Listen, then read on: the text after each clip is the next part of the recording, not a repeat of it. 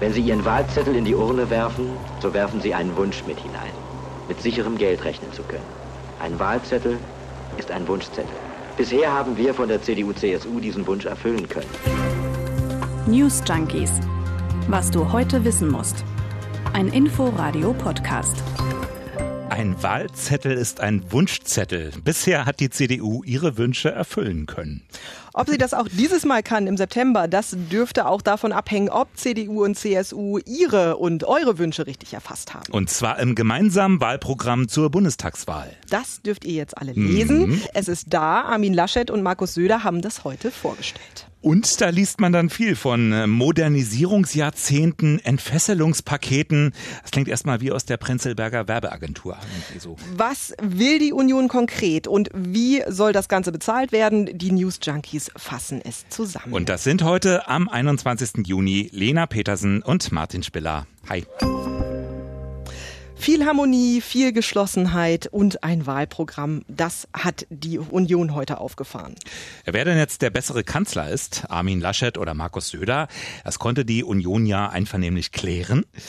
Seitdem hat die Union ja vor allem die Wahlprogramme der anderen Parteien kritisiert. Heute, 98 Tage vor der Bundestagswahl, sind CDU und CSU komplett im Wahlkampfmodus angekommen. Seit heute gibt's ein eigenes Programm. Kanzlerkandidat und CDU-Chef Armin Laschet und CSU-Chef Markus Söder haben das knapp 140 Seiten starke Dokument am Mittag vorgestellt. Ja, von einem großen Zukunftswerk mit der Handschrift beider Parteien war da heute die Rede. Ein Modernisierungsjahrzehnt steht an, das hat Armin Laschet gesagt. Ein zentrales Ziel der Union ist es, die Wirtschaft anzukurbeln. Davon sollen letztlich alle profitieren und deshalb, so die Idee, müssen die Steuern nicht erhöht werden, meint Kanzlerkandidat und CDU-Chef Laschet. Wir haben die Erfahrung gemacht in vielen Jahren der Bundesrepublik und in den Jahren vor 2020, vor der Pandemie, dass dieser Weg der richtige ist. Wir haben jetzt Liquidität in die Unternehmen gegeben während der Pandemie und es wäre völlig verrückt, das jetzt wieder herauszuziehen in einem Moment, wo wir Investitionen im Mittelstand, in den Familienunternehmen erwarten. Hm, das bedeutet keine Vermögenssteuer und auch keine Anhebung des Spitzensteuersatzes für Gutverdienende. Auch die Sozialbeiträge wie Krankenversicherung und Co. sollen nicht weiter steigen. Ja, und die Unternehmenssteuern, die sollen außerdem gesenkt werden. Das soll der Wirtschaft Aufwind verleihen. Außerdem will die Union die Bürokratie in Deutschland deutlich abbauen. Stichwort schlanker Staat. Mhm. Das soll dann eine Milliarden Entlastung für die Unternehmen bringen. Ja, und auch neue Schulden sind für die Union ein No-Go. An diesem Kurs wollen CDU und CSU festhalten. Es hat heute Morgen die stellvertretende CDU-Chefin Silvia Brea klargesagt. Wir stehen zur Schuldenbremse im Grundgesetz und das werden wir auch nochmal entsprechend verankern. Für uns ist wichtig, dass wir tatsächlich mit Innovation, mit Wirtschaftswachstum, mit unseren Unternehmen in die Zukunft gehen und daraus möglichst dann auch wieder das Wachstum generieren, um unseren Haushalt konsolidieren zu können. Also das Wirtschaftswachstum soll es richten. Hm. Wirtschaftsexperten halten das aber zum Teil für realitätsfern. Marcel Fratscher, der Präsident vom Deutschen Institut für Wirtschaftsforschung, der findet, das Programm geht von einem enormen Wirtschaftsboom aus, der dann. Steuern in die Staatskasse spülen soll. Ja, damit ist aber so gar nicht zu rechnen. Und außerdem habe das schon in den vergangenen 30 Jahren nicht funktioniert, Spitzenverdiener zu entlasten, so Fratscher. Das soll ja private Investitionen ankurbeln. Die sind aber in der Vergangenheit trotzdem schwach geblieben. Und zu glauben, äh, dass das Wachstum allein genug Geld einbringt, sei naiv, so schätzt auch das IFO-Institut die Hoffnung der Union ein. Irgendwo muss das Geld auf jeden Fall herkommen, denn die Union will es ja ausgeben. Zum Beispiel fürs Klima. Das hat Markus Söder so umrissen. Im Endeffekt wollen wir einen Clean Deal statt einen No Deal. Das heißt, statt Flugverbote lieber synthetische Kraftstoffe, um Fliegen klimafreundlich zu gestalten. Statt Tempolimit neue Antriebssysteme. Deutschland muss ein Wasserstoffland werden. Ja, wir wollen Klimaschutz voranbringen und ich sage es mal so, man kann auch grüne Politik machen ohne die Grünen. Wir brauchen sie nicht, wir können das selbst. Zum Zweiten, statt Technologiefeindlichkeit einen echten Technik-Turbo. Ja, bis 2045 soll Deutschland dadurch dann klimaneutral werden. Zum Vergleich, die Europäische Union will das bis 2050 erreichen. 2045 jetzt also das verbindliche Ziel von CDU, CSU. Außerdem wollen die Parteien den europäischen Emissionshandel für CO2-Zertifikate ausweiten. Ja, und auch beim Thema Rente passiert was. Die Idee der Union ist eine Generationenrente. Erstmals wird nicht nur über die Rente jetzt und die Rentner geredet, sondern gerade den jungen Menschen Angebot gemacht. Die Idee stammt von uns. Wir bedanken uns sehr, dass, dass wir das gemeinsam entwickeln werden und können. Natürlich müssen wir die Parameter diskutieren, wie viel es jetzt ist und ähm, wie lange es läuft. Aber der Ansatz, eine Generationenrente zu machen, das erste Mal für junge Menschen etwas anzusparen, um übrigens später die Sozialkassen zu entlasten, ist eine enorme Veränderung.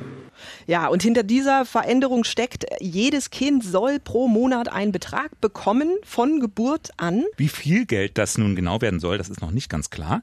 Aber dieser Betrag X, der wird dann angelegt. Man kann später selbst weiter einzahlen. Und ja, im Rentenalter wird dann ausgezahlt. Ja, und ein Lieblingsthema von CDU und CSU ist und bleibt die innere Sicherheit. Da will die Union weiter auf eine harte Linie setzen. Ja, das bedeutet, sie will mehr Videoüberwachung im öffentlichen Raum, automatisierte Gesichtserkennung, einen flächendeckenden Einsatz von Bodycams bei der Polizei. Ja, und außerdem müsse der Staat hart gegen Straftäter, Terroristen und Clans vorgehen. Und heute ging es aber selbstverständlich nicht nur um das Programm und was drin steht, sondern auch um das Verhältnis zwischen Kanzlerkandidat Laschet und fast Kanzlerkandidat Söder. Genau, der selbsternannte Kanzlerkandidat der Herzen. Der erste größere gemeinsame Auftritt der beiden war das heute. Lieber Markus Söder, noch einmal Dank für alle Unterstützung, für die guten Beratungen am gestrigen Abend und am heutigen Morgen. Ja, herzlichen Dank. Ne? Das Verhältnis war spätestens während der Entscheidung um die Kandidatur und auch danach nicht unbedingt das Beste. Klar, nach außen zeigte sich Söder immer solidarisch, hm. versprach volle Unterstützung für Armin Laschet, um dann doch immer so ein paar kleine Spitzen zu setzen. Klar. Er weiß eben auch, dass viele in der Partei, also auch in der CDU, nicht nur in der CSU, lieber ihn gesehen hätten, gerade in Ostdeutschland. Es gab aber auch inhaltliche Meinungsverschiedenheiten, auch jetzt am Wochenende bei der Klausur. Da ging es nicht zum ersten Mal um die Aufstockung für die Mütterrente. Genau, ein Herzensthema der CSU. Oder böse gesprochen, vielleicht sowas wie die Maut 2.0. Worum geht es in der Sache? Bislang bekommen Mütter oder Väter, die vor 92 geborene Kinder erzogen haben, in der Regel nur 2,5 Rentenpunkte pro Kind anerkannt. Bei danach Geborenen sind es drei Rentenpunkte. Die CSU, die findet das ungerecht und die will die Angleichung. Kommt bei ihrer Klientel bestimmt mhm. gut an, kostet aber Geld, weshalb Armin Laschet dagegen war. Das Rentensystem solle nicht mit zusätzlichen Erhöhungen belastet werden. Ja, und so sieht dann auch die Einigung aus. Die höhere Mütterrente, die steht nicht im Wahlprogramm. Ja, steht nicht im Wahlprogramm, wird aber noch Thema. Die hm. CSU dürfte das auch im Wahlkampf nicht ganz verstecken. Wollen. Ja, am Wochenende war Söder ja auch noch ganz deutlich. Der Bild-Zeitung sagte er, ich bin mir sehr sicher, dass die Mütterrente am Ende in einem Koalitionsvertrag stehen wird. Gleichzeitig betonte er aber die Geschlossenheit. Es ist ein gemeinsames Programm, es ist eine gemeinsame ähm, Philosophie und es ist auch so, das darf, kann ich glaube ich sagen, dass zwischen uns äh, die Welt heil ist und dass wir da nach vielen Gesprächen auch, glaube ich, dass wir wirklich an einem Strang ziehen. Nach vielen Gesprächen eben, da ist die Welt heil.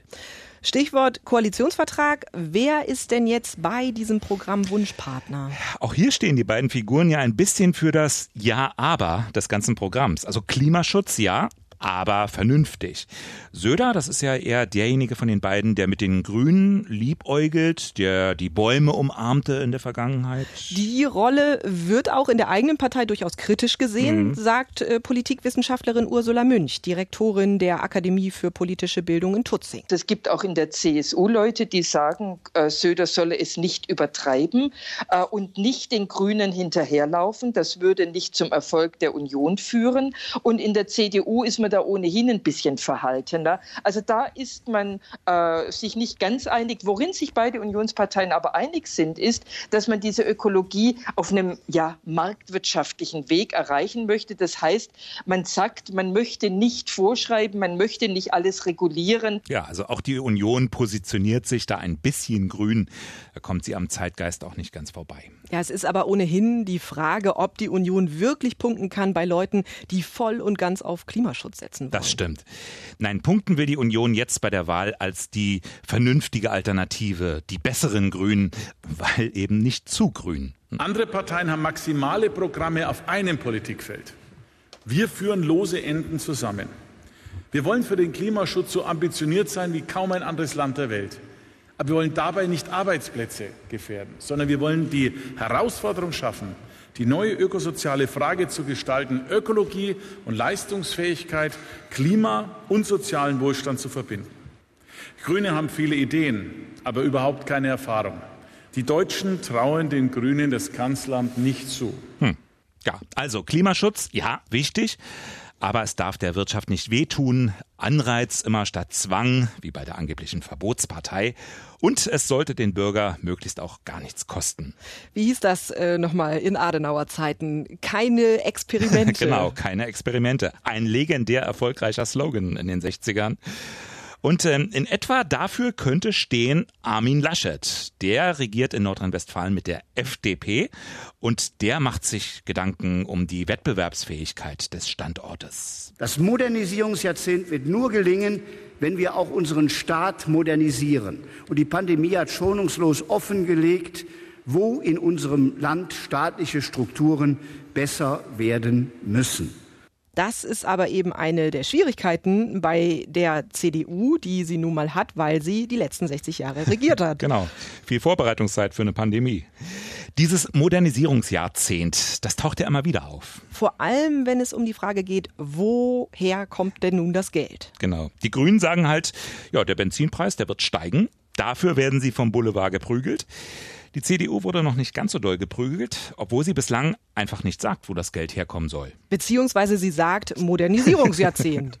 Wenn wir nicht die großen Haushaltsmittel zur Verfügung haben, ein Modernisierungsjahrzehnt daraus zu machen. Und wenn es zu teuer wird und doch noch die Steuern erhöht werden müssen, nach der Wahl, dann hm. könnte eine mögliche Begründung so aussehen, wie das äh, Markus Söder schon mal angedeutet hat. Der hat nämlich gesagt, wir brauchen nach der Wahl einen Kassensturz. Und warum? Er habe wachsendes Misstrauen in die Prognosen des Bundesfinanzministers Olaf Scholz. Also so nach dem Motto, wir konnten ja gar nicht wissen, wie es in Wahrheit um die Finanzen steht. Immerhin, hier wird indirekt die SPD auch mal erwähnt. Das ist nämlich etwas, was wirklich beide gemeinsam haben, CDU und Grüne.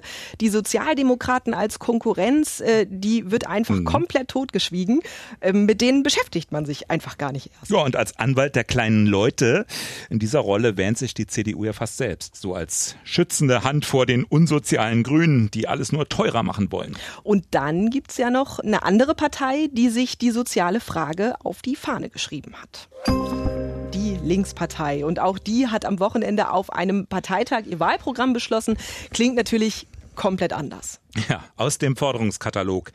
Eine Vermögensabgabe zur Finanzierung der Corona-Krise ab einem Nettovermögen von zwei Millionen Euro. Eine vier Tage Arbeitswoche bei vollem Lohnausgleich.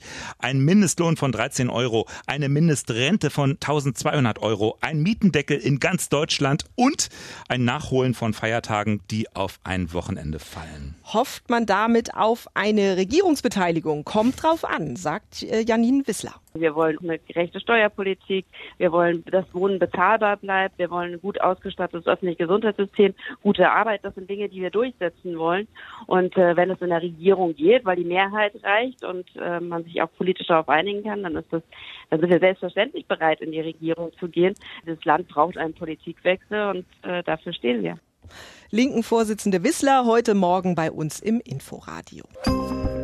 Die Corona-Zahlen gehen weiter zurück. In Berlin und Brandenburg gibt es kaum Neuinfektionen. Hier in Berlin liegt die 7-Tage-Inzidenz bei 7,5, in Brandenburg sogar bei nur 3,5. Die Delta-Variante, die breitet sich aber weiter aus. Mhm. Russlands Hauptstadt Moskau ist schon ein Hotspot, Portugals Hauptstadt Lissabon ein anderer.